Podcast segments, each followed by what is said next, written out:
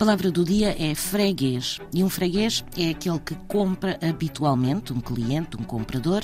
É também o habitante de uma freguesia e usa-se pejorativamente a palavra para referir uma pessoa condenável. Popularmente, usa-se a palavra freguês como sinónimo de pessoa, sujeito, indivíduo. Existe ainda a expressão à vontade do freguês, que é de acordo com o que a pessoa quiser. Mas a palavra freguês tem ainda um outro significado, o de paroquiano, o que pertence a uma paróquia. E é aqui que se encontra a origem do termo. Porquê? Porque freguês vem do latim, de uma expressão, da expressão latina filius ecclesia, filho da Igreja, que era como os sacerdotes se dirigiam aos seus fiéis, pelo que os primeiros fregueses eram fregueses da Igreja.